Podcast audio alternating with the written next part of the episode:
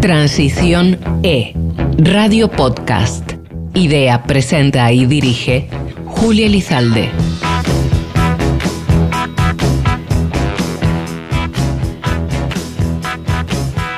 Ya ha finalizado.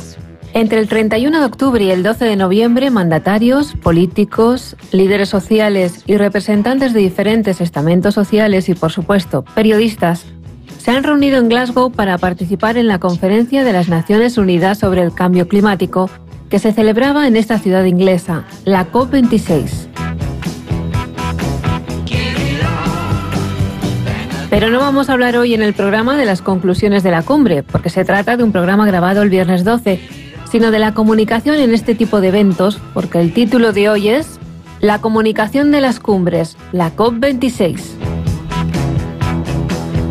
Bienvenidas, bienvenidos a Transiciones.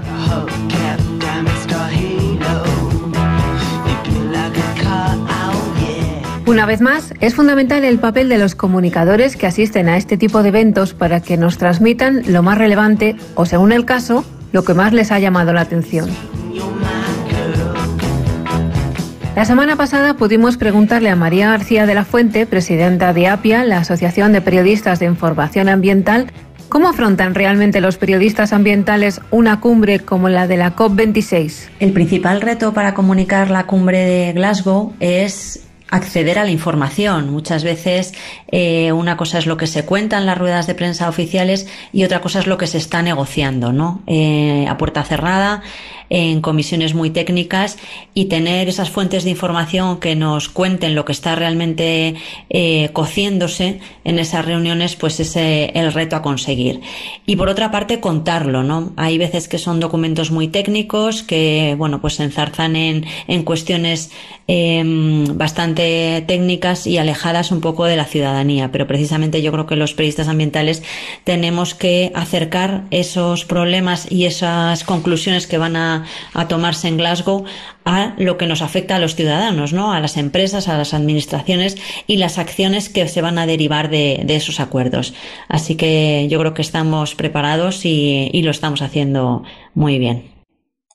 Muy bien, y damos fe de ello. Y esta misma pregunta se la vamos a trasladar, si les parece bien, a uno de los contertulios de hoy en el programa. Él es Luis Guijarro, periodista ambiental, aunque procede del periodismo económico. En el año 93 cambió de registro profesional y comenzó a hacer información ambiental.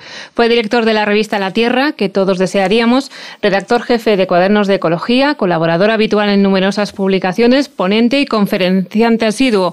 Ha compatibilizado además las colaboraciones en diversos medios con el doctorando en el Departamento de Periodismo de la Facultad de Ciencias de la Información de la Universidad Complutense de Madrid, con el agua como tema central de su tesis. Actualmente secretario de la Asociación de Periodistas de Información Ambiental, APIA, y director de proyectos de sostenibilidad de Nodos, la agencia de comunicación. Bienvenido, Luis. Bien hallado, buenos días. Bueno, la cantidad de cosas en, en tema de periodismo ambiental que has hecho también. ¿eh? Bueno, pues toda la vida. No me, no me gusta hablar de años porque rápido no los ponen, pero mu muchos. Te, conservas fenomenal. Gracias. doy fe. Tú también. no, tú no te conservas, tú estás. Oye, en cualquier caso, eh, le preguntábamos a María, eh, los retos en este tipo de, de cumbres para un periodista, ¿cuáles, eh, ¿dónde pondrías tú el, el foco?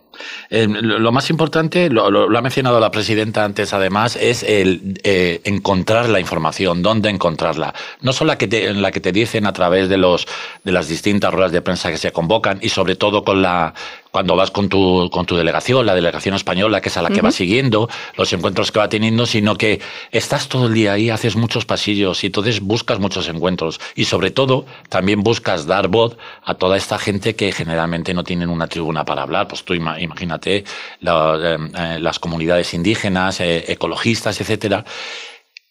Y una cosa que en falta muchísimo, más periodistas. Antes íbamos más periodistas. ¿En serio? Fíjate con la capacidad de... Muchísimo. Pero ahora pues los medios, ya sabemos cómo, cómo está todo el mundo, lo que ha supuesto el mundo digital, etcétera.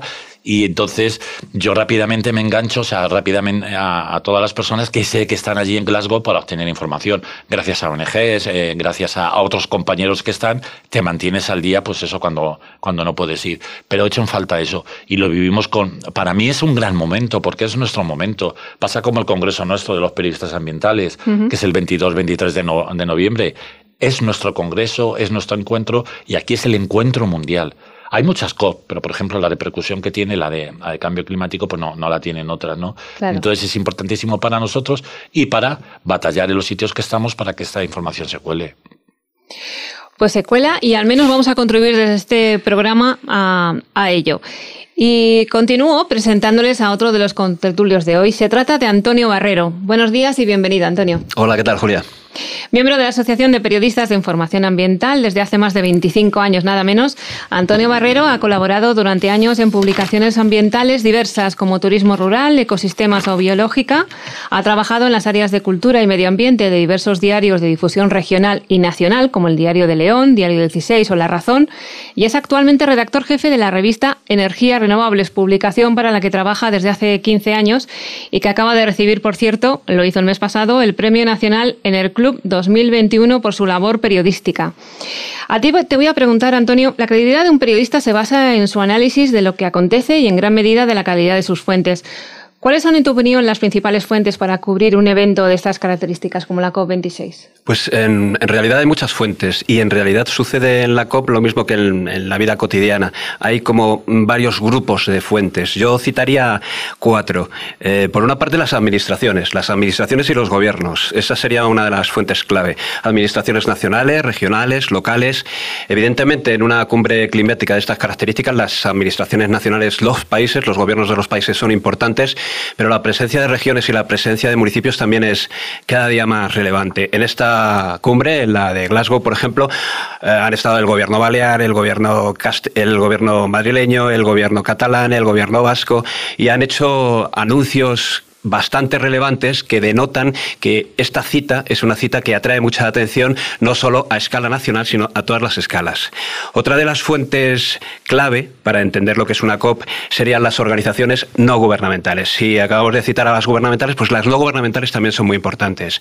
Lo ha dicho ya Luis hace un momento, las organizaciones ecologistas, pero no solo. También hay muchas fundaciones filantrópicas que están muy metidas en el asunto del medio ambiente y que están poniendo sobre la mesa muchos proyectos, mucho dinero, que también son una fuente muy valiosa de información para los periodistas. La tercera de las grandes fuentes de información que yo creo que son eh, imprescindibles para cualquier periodista en un evento de estas características son las organizaciones u organismos supranacionales. Desde la Organización Mundial de la Salud, el Fondo Monetario Internacional, el Banco Mundial, la Organización Mundial del Comercio, la FAO, todas suelen estar presentes en este tipo de cumbres y muchas veces además aprovechan estos encuentros globales para presentar sus estudios, análisis y demás. Esta sería quizá el tercer gran colectivo al que conviene atender y que conviene seguir este tipo de eventos. Y por último, yo citaría, y por resumirlo de algún modo, los científicos.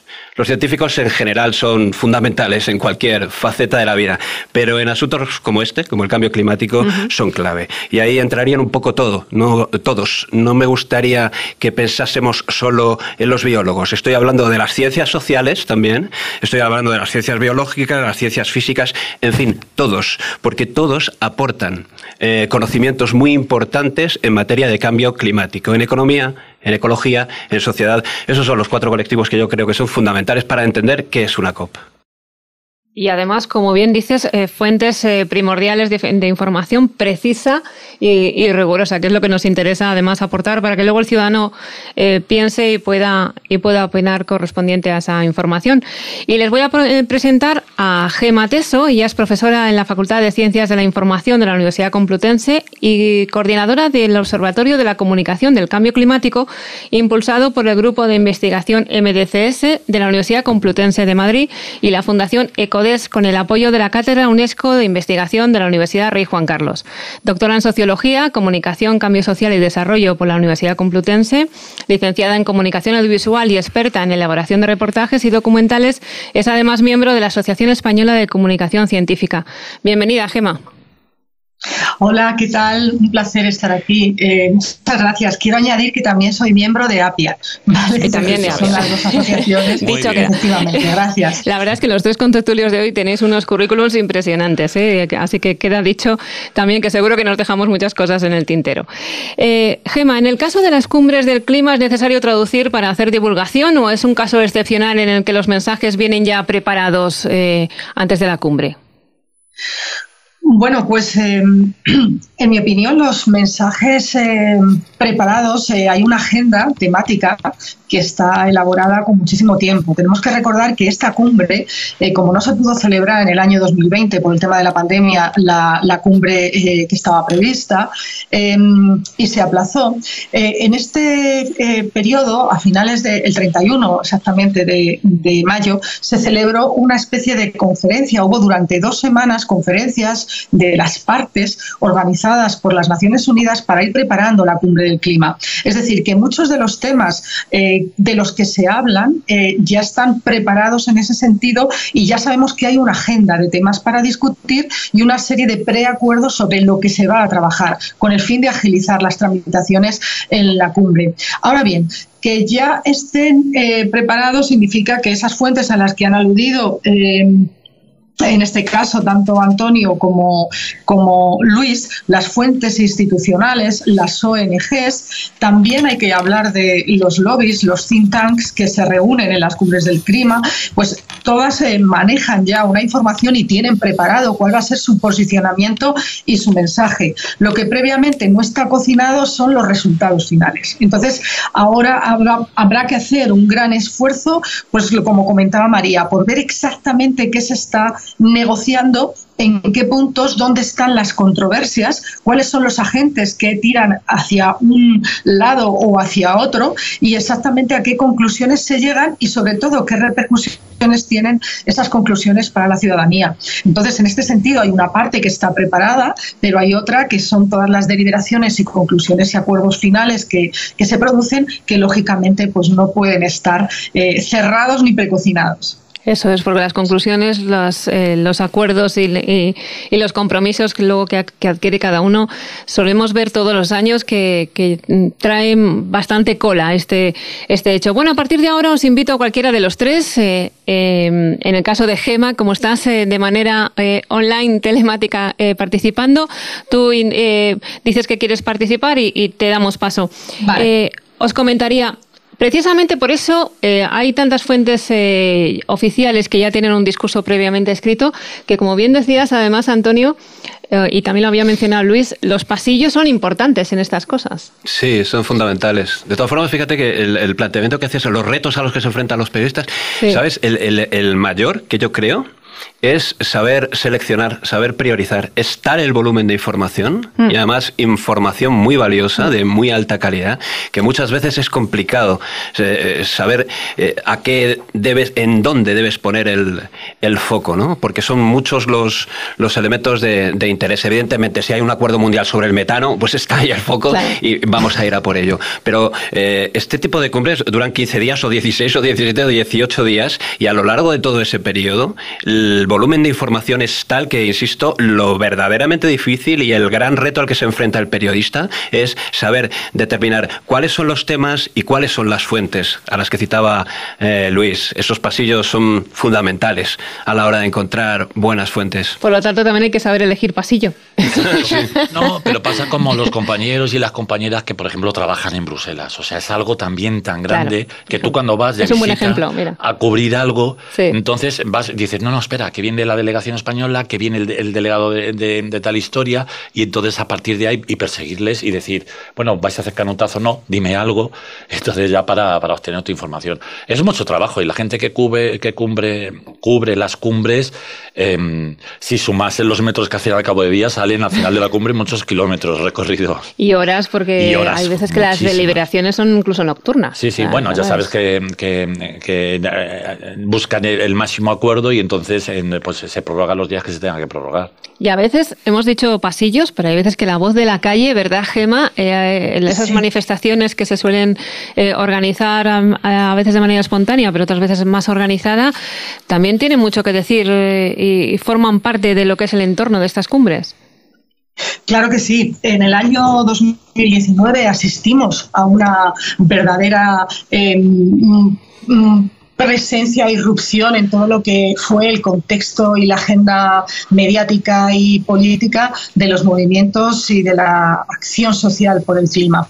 Entonces, hasta entonces, hasta el año 2019, es verdad que habíamos visto siempre en las puertas de las cumbres a grupos de activistas, en este caso de organizaciones consolidadas y organizaciones con, con, peso a nivel internacional, como puede ser WWF o como puede ser Greenpeace, y eran ellos los que llevaban eh, la voz eh, cantante. En ese sentido, a la hora de contraponer sus declaraciones, fundamentalmente contra las de los eh, políticos, demandando fundamentalmente acciones concretas. Ahora ese mensaje ha sido asumido por movimientos sociales, es decir, ya no son solamente organizaciones, sino son movimientos sociales como Extinction Rebellion o como eh, Fridays for Future, lo que han llevado la acción climática a las puertas de las cumbres y en el año 2019 a las, a las calles. Eh, quiero aprovechar para recordar que justamente ayer se publicó un libro que se llama La comunicación del cambio climático, una herramienta ante el gran desafío, este acceso libre, gratuito, lo publica la editorial Dickinson, y ahí publicamos varios autores sobre la comunicación. Yo en mi caso me centro en justamente en este tema, ¿no? en reforzar cómo los movimientos sociales contribuyeron en el año 2019 a reforzar la presencia del cambio climático en los medios y llevaron términos como la justicia climática. Fueron críticos con el sistema y vimos en sus pancartas normalmente mensajes y eslóganes que no habíamos visto, en este caso representados en los medios con la contundencia con la que estos movimientos eh, lo hicieron. Julia Elizalde presenta Transición E Volvemos eh, en la tertulia de transición eh, de hoy que estamos dedicando a la comunicación de cumbres como la COP26 y además tenemos tres contertulios muy interesantes. Estábamos eh, hablando de las fuentes, del rigor que tenemos que tener los profesionales de la información cuando, cuando hacemos divulgación y comunicación de, de este tipo de, de aspectos sobre el cambio climático. Y decía Luis ahora fuera de los micrófonos, decía también los lobbies que, que interactúan en este tipo de cumbres, ¿no? Como el de las, las petroleras. Sí, bueno, en, en, Glasgow ha sido además apoteósico. Eh, todo el mundo se quejaba porque la delegación, o como queramos llamarlo, el lobby de, del petróleo, pues ha sido tremendo, los representantes que habían. Entonces, eh, te abordan de alguna forma siempre para ofrecerte tu información y lo que decía antes Antonio, y tú tienes que buscarla por otro sitio. Recomiendo que se busque en F de una viñeta que lo representaba muy bien. Por un lado, la gente en la calle manifestándose y pidiendo pues una serie de, de cosas a, a favor eh, para combatir el cambio climático y luego por otro lado el mundo del lobby metidos en sus barriles de petróleo, introducidos ahí, entonces totalmente acorazados. Eso es importante porque fíjate, nosotros en APIA, en Julia, concedemos los premios vía APIA y vía Crucis a la transparencia informativa. Y eh, en una ocasión tuvimos que dárselo a una agencia de comunicación por este, eran otros años, ¿no? No estaba ni, ni mail, ni Twitter y tal, porque nos copaban los fases de, de información, o sea, de, de lo suyo nada más. Entonces, mm, de alguna forma estaban, eh, estaban demostrando pues que no eran eh, eh, transparentes, solo lo eran para ellos, claro, como que no mm. te dejaban consultar otras fuentes. Con una, única versión, digamos. Exacto. Y entonces aquí pasa igual, y lo ha dicho la presidenta de APE al principio, nosotros los mensajes, encima las notas, tenemos que traducirlas de alguna forma. Otro premio nuestro en una ocasión fue el CSN, Consejo de Seguridad Nuclear, enviaba notas de prensa, sí, pero las enviaba para que no se entendiesen. y entonces, aquí el lobby del petróleo ha tenido un papel muy importante en Glasgow, vamos, importantísimo. Curioso. En vuestra opinión, ¿qué artículo o reportaje es el más interesante de los que habéis visto o leído estos días de la COP26? A mí, por ejemplo, si os tuviera que decir alguno, eh, me llamó la atención cómo el presidente de Maldivas ponía en evidencia ¿no? que si seguíamos mm, sin hacer nada, pues que su país pues, corría el riesgo de desaparecer. O el ministro de Asuntos Exteriores Tuvalu, que, que apareció grabando precisamente su intervención en la orilla de, la playa y simulaba ¿no? de cómo se podía llegar a hundir también su, su país, Tuvalu, un lugar idílico y paradisíaco, y eso nos debe hacer reflexionar. Antonio, ¿a ti algo así que hayas visto, escuchado estos días? Eh, dos cosas. Sin duda alguna la, imagen de la que hablas, de ese alto representante de una isla que está en gravísimo riesgo por culpa del cambio climático. La imagen es onírica, es poética, es simbólica. Me es... pareció fortísima, muy sí, buena. Sí, sí, sí. Una imagen bellísima que está apelando a la conciencia del mundo entero. Y el otro documento que me, ha, que me ha llamado poderosamente la atención, curiosamente no es ningún reportaje ni es un hilo de Twitter. Anda. Así, así de sencillo. Un amigo mío. Qué moderno está Antonio, ¿eh? pues un amigo mío que sabe que me dedico a este tipo de cosas se lo encontró por ahí y me lo envió por WhatsApp. Eh, también hago el, la referencia, ¿no? que las maneras de comunicarse y de fluir la información son miles. Me lo envió por WhatsApp y el hilo de Twitter es magnífico y se refiere, no lo voy a resumir porque es algo largo, pero se refiere al asunto de las emisiones de CO2, cómo las contamos. El titular, cada vez que se abre el melón de las emisiones de CO2, es China es el, el principal emisor de CO2 del mundo, ¿no? la nación que más CO2 emite del mundo. Vale, de acuerdo. 1.300 millones de seres humanos chinos y chinas emiten más que 47 millones de españoles. Claro. Eh, bueno, pues este de Twitter eh, decía, ¿qué tal si lo contamos, por ejemplo, lo contabilizamos en emisiones per cápita? Cambia claro, por completo. Proporcional, claro, Claro, efectivamente. eso es. Y no tiene nada que ver lo uno con lo otro, ¿no?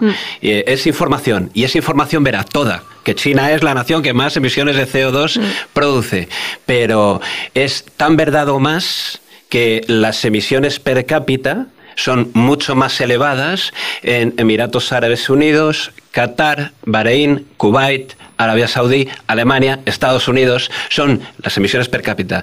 Las emisiones de CO2 por habitante son mucho mayores en, mucho, en muchas naciones occidentales y en el Golfo Pérsico que en China, donde son 1.300 millones los, los habitantes. Esos dos son los documentos que más me han, me han impactado, ¿no? La imagen poética de la que hablabas y luego la imagen absolutamente económica de decir, vamos a contar, pero vamos a contar de verdad, vamos a contar por habitante. De una manera es- analítica, que es lo que tiene que hacer también el informador, dar otro punto de vista. Eso es. Hoy muy interesante. ¿Y en tu caso, Luis?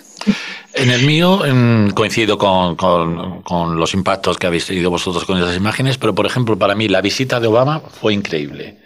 Eh, el, el mensaje que lanzó ahí, muy institucional, pero bueno, muy ahora que eh, ya no soy presidente, el acuerdo in extremis y desde fuera, China, Estados Unidos, con el tema del metano también me ha parecido me ha parecido muy importante y luego ya lo- los últimos días de pronto aparecen Francia y Alemania con el tema del gas y, y la energía nuclear como, como no contaminantes eso Ha te- sido algo increíble eso. eso, claro, eso te sorprende.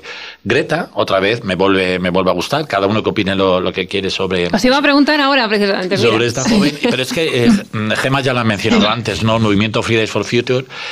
Fue importantísimo y en la cumbre de Madrid, ¿no? En la de dos, eh, bueno, Chile, pero que se desarrolló aquí, el éxito organizativo que tuvo esa cumbre, eh, chapó para el, ministerio, la gente que trabaja en ello, el impulso que tuvo ahí el movimiento, entonces para nosotros es importantísimo. Aquí, claro, como no- aunque nos conservemos bien, no nos están viendo, pero ya todos vamos teniendo una edad y nece- necesitamos relevo. Y ver a los jóvenes tirando de, tirando de ese carro, a nosotros, mm, y en Madrid fue impulsor en ello, ¿no? Sí. No- Nos gustó y muchísimo. Gretas, 100.000 Gretas, por favor. O sea, tú a favor de, de Greta. Ahora, eh, Sí. Gema, ¿tú estarías a favor de, de- de Greta y lo que hace Greta o, o con matices?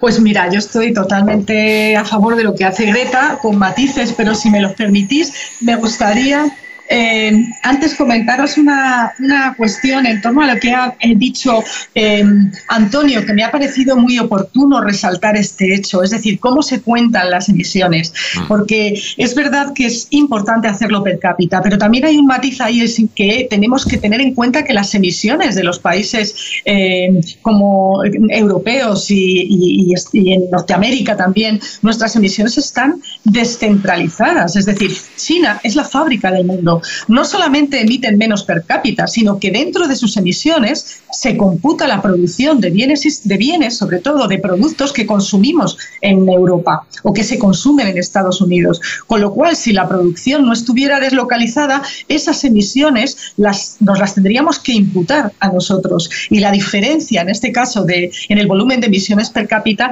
pues sería muchísimo más alta. ¿no? Entonces, me parece que Un punto ha sido aclarar que, queda muy Sí. bien, sí.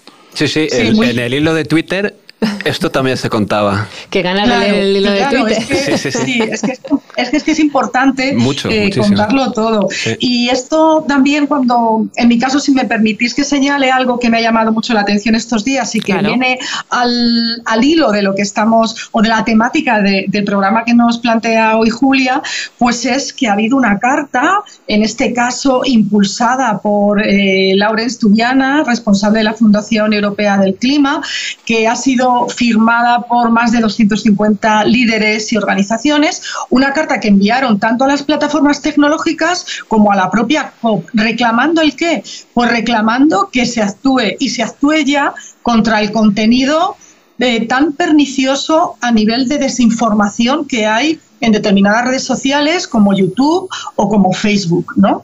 Es un contenido que transmite pues todas las, bueno, podemos hacer un análisis y encontramos ahí todas las formas de negacionismo posible, eh, desde el negacionismo del cambio climático hasta el negacionismo de las causas, eh, tratan de embarrar el consenso científico existente en torno a, lo, a las transformaciones que estamos eh, introduciendo en el clima o bien cuestionan el rol del IPCC como institución, en este caso de las Naciones Unidas, que aporta todo el rigor y el conocimiento científico, o cuestionan las soluciones, o argumentan que las soluciones son otras que se acomodan a los intereses de ciertos grupos.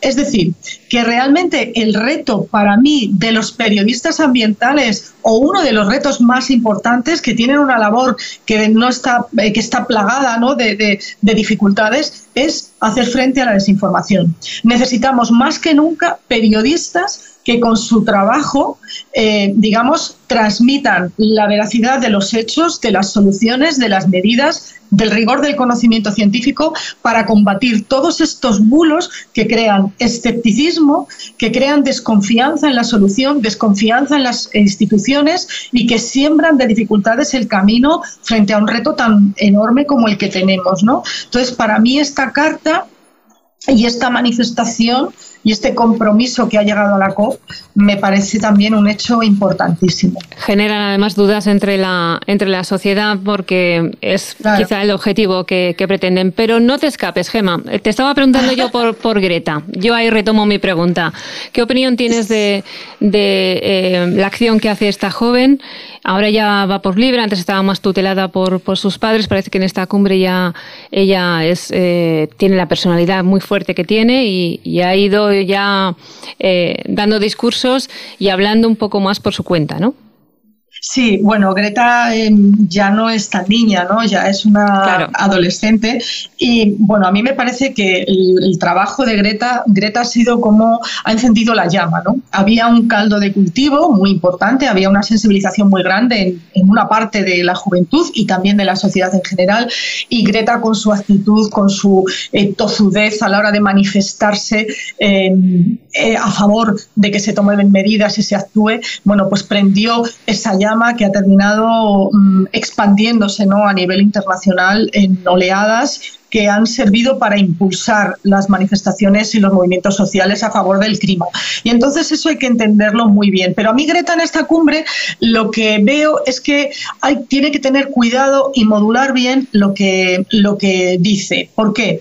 Porque ella ha dicho eh, los políticos bla, bla, bla, bla. Eh, también se ha, ha denunciado el tema del greenwashing. Eso es muy importante porque como bien ha señalado antes Luis, pues tenemos una delegación ahí de, grupos de interés presionando de los combustibles fósiles o de las industrias de los combustibles fósiles muy importante que utilizan también la cumbre para hacer greenwashing estos lobbies y otros más. Entonces está bien que eso se denuncie, está muy bien que lo visibilice Greta, pero claro, si, si, si dice los políticos bla, bla, bla... Discúlpame, eh, Gemma, pero tendríamos que definir un poco qué es greenwashing, porque en este programa también hacemos divulgación y, me gustaría que, que quedara claro de cara a los oyentes. Sí, pues el greenwashing son estrategias de marketing verde, es decir, o, más conocido como ecomarketing.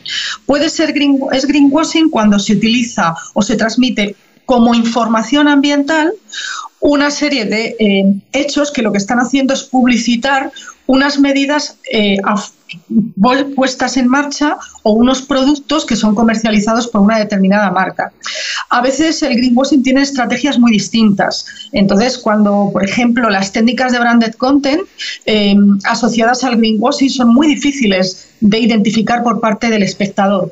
Y muchas veces se cuela lo que es información, lo que como información, algo que simplemente es transmisión de lo que está haciendo una marca, pero donde no hay una labor periodística de poner en juicio o criticar esas medidas o abordar esa información comparándola con, por ejemplo, lo que se está haciendo en otros contextos.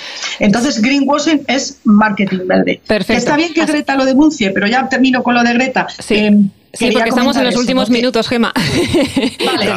tenemos el, tiempo limitado. Y además no quiero, no quiero perder la ocasión de, tengo a, tres comunicadores excepcionales, de hablar también de las polémicas de la cumbre. Por ejemplo, los medios de las formas de movilidad y transporte que han utilizado determinados eh, líderes políticos que han sido muy cuestionados, especialmente uno de Norteamérica, no vamos a decir quién, pero, pero que es un ejemplo, ¿no? De decir, bueno, realmente estás, estás predicando te crees lo que estás diciendo o hay también cierto paripé, como se suele decir Fíjate, llanamente. De todo lo que hemos leído estos días, eh, a mí me sorprendía también que estudiaron el, eh, Boris Johnson, el presidente, ¿no? Eh, en, donde, en la sede donde se está haciendo la, cumbre,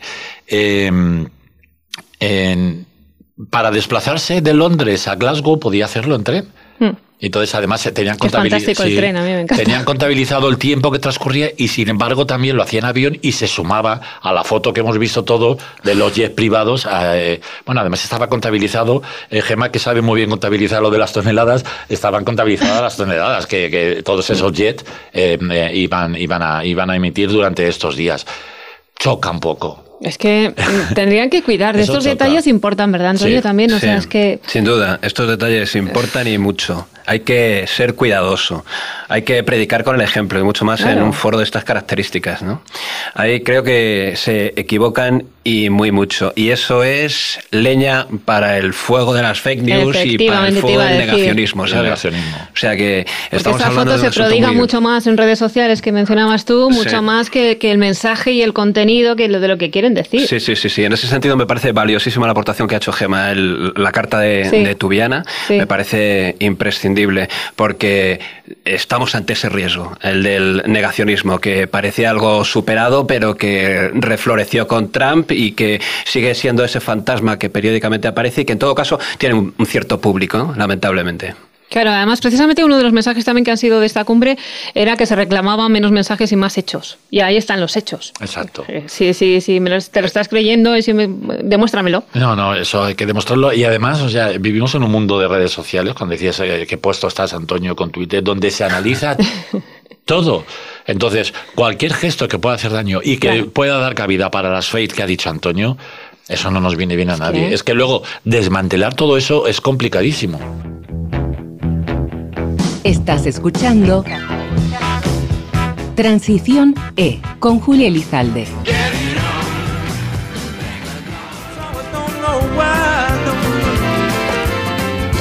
Y qué importantes son a nivel de toda la sociedad, pero también en este tipo de cumbres como la COP26, el papel de los comunicadores. estarán de acuerdo conmigo. Hablábamos antes de fuentes y, y Luis, querías apuntar también de diferentes estudios que merece la pena eh, seguir y tener en cuenta como referencia. Pues sí, ahora que tenemos hoy con nosotros a Gema, eh, eh, recomendar Gema. Eh, Eh, Gema Teso, Rogelio Fernández de Reyes, eh, Codes con, Cristina, eh, Cristina Monge, hacen unos estudios tremendos sobre el papel del cambio climático y los medios de comunicación. Lo digo porque generalmente cuando los ves y ves gráficos, estadísticas, de ahí sacas una información buenísima. Y además ellos lo tienen recogido a conciencia. O sea, mm, cuando decía Antonio antes la importancia de los científicos, pero no solo los de bata blanca y del mundo de la ciencia, sino también los científicos sociales ¿no? Mm. Son parte de ese movimiento científico, ¿no? Entonces, cualquier referencia que hagamos, cualquier tema que, mencionabais de emisiones, pues también, eh, si, es posible, seguirles, o sea, ver sus redes, el libro que ha mencionado ella que, presentaron ayer, eso es interesantísimo para que tengamos también una base. Luego nos van a pedir que pongamos un ejemplo.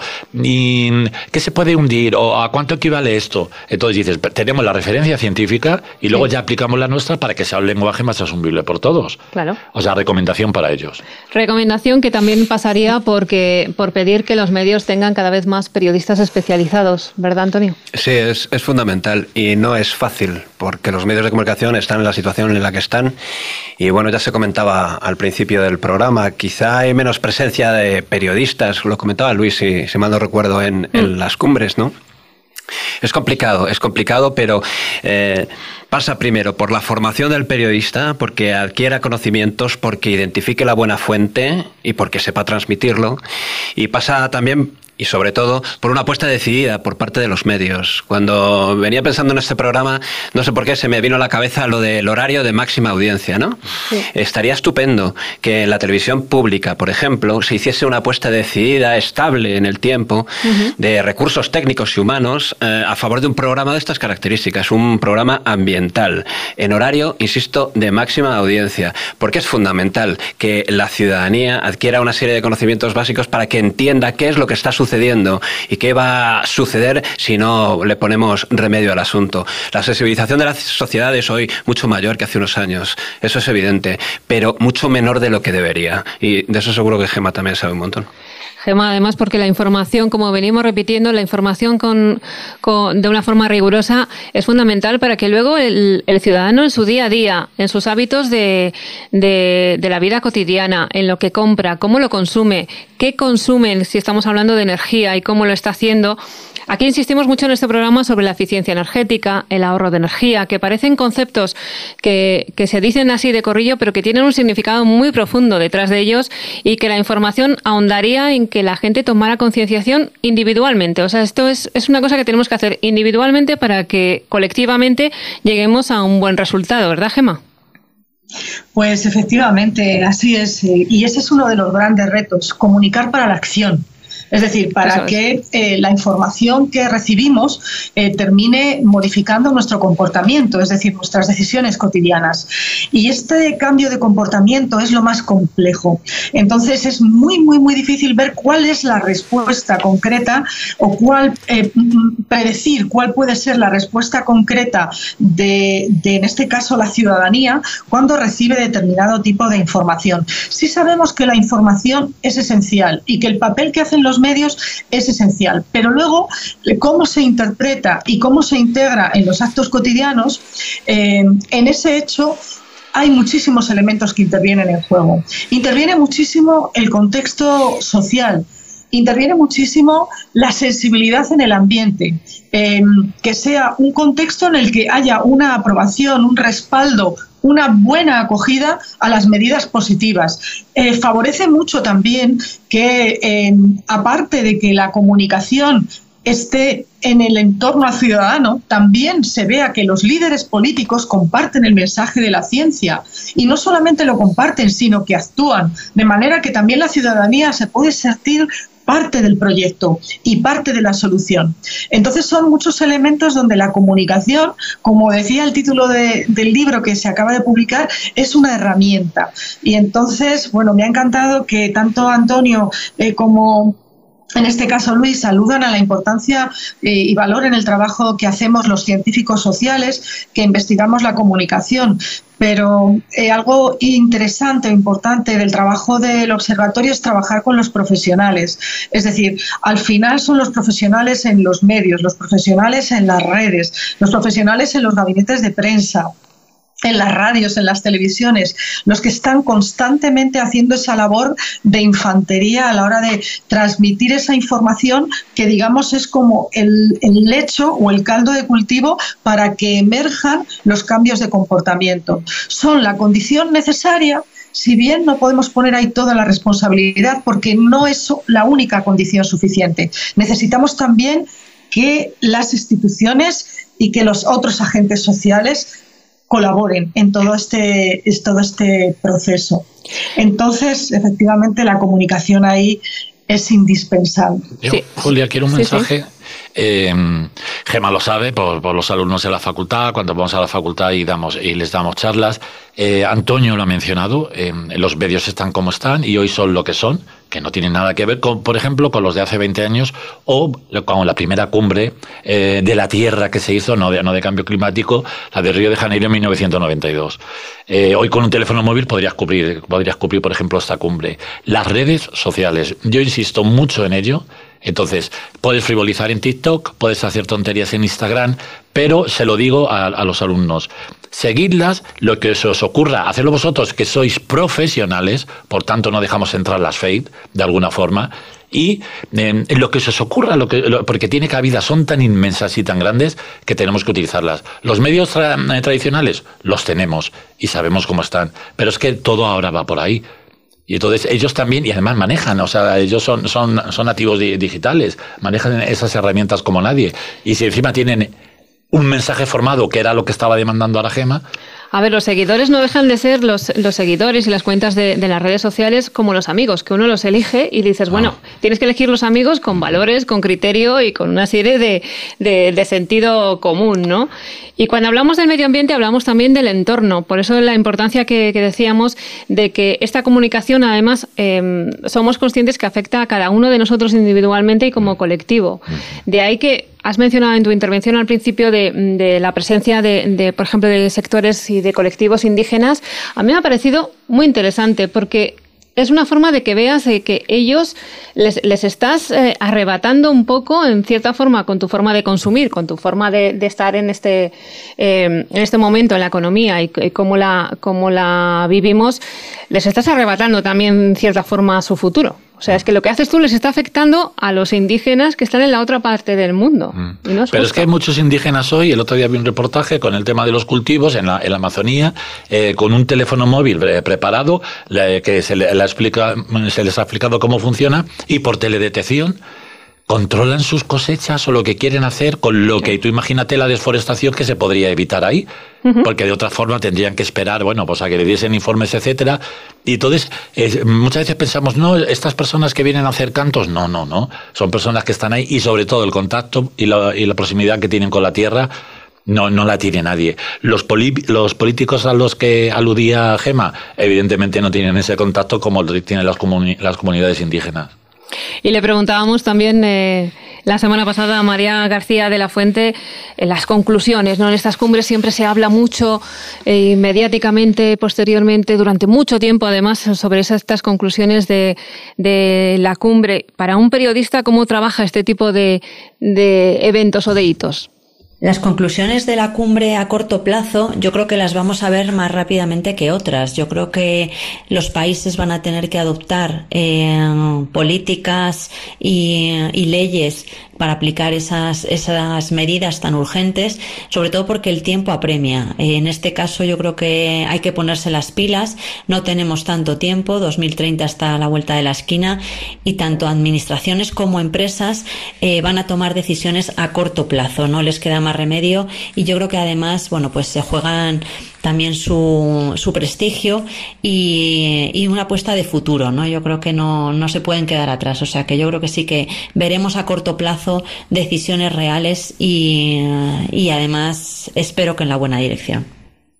Eso esperamos todos. Por hoy hemos terminado. Es una pena este programa de Transiciones que hemos dedicado a la comunicación de la COP26, en el que han podido escuchar a tres expertos divulgadores y comunicadores ambientales, como son Antonio Barrero, gracias, de la revista Energías Renovables, por haber venido. Un placer, de verdad, Julia.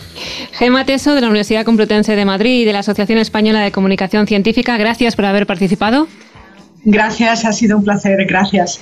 Y a Luis Guijarro, periodista ambiental y secretario de APIA, de la Asociación de Periodistas de Información Ambiental y de la Agencia de Comunicación Nodos. Gracias por haber estado. Muchísimas gracias, Julia.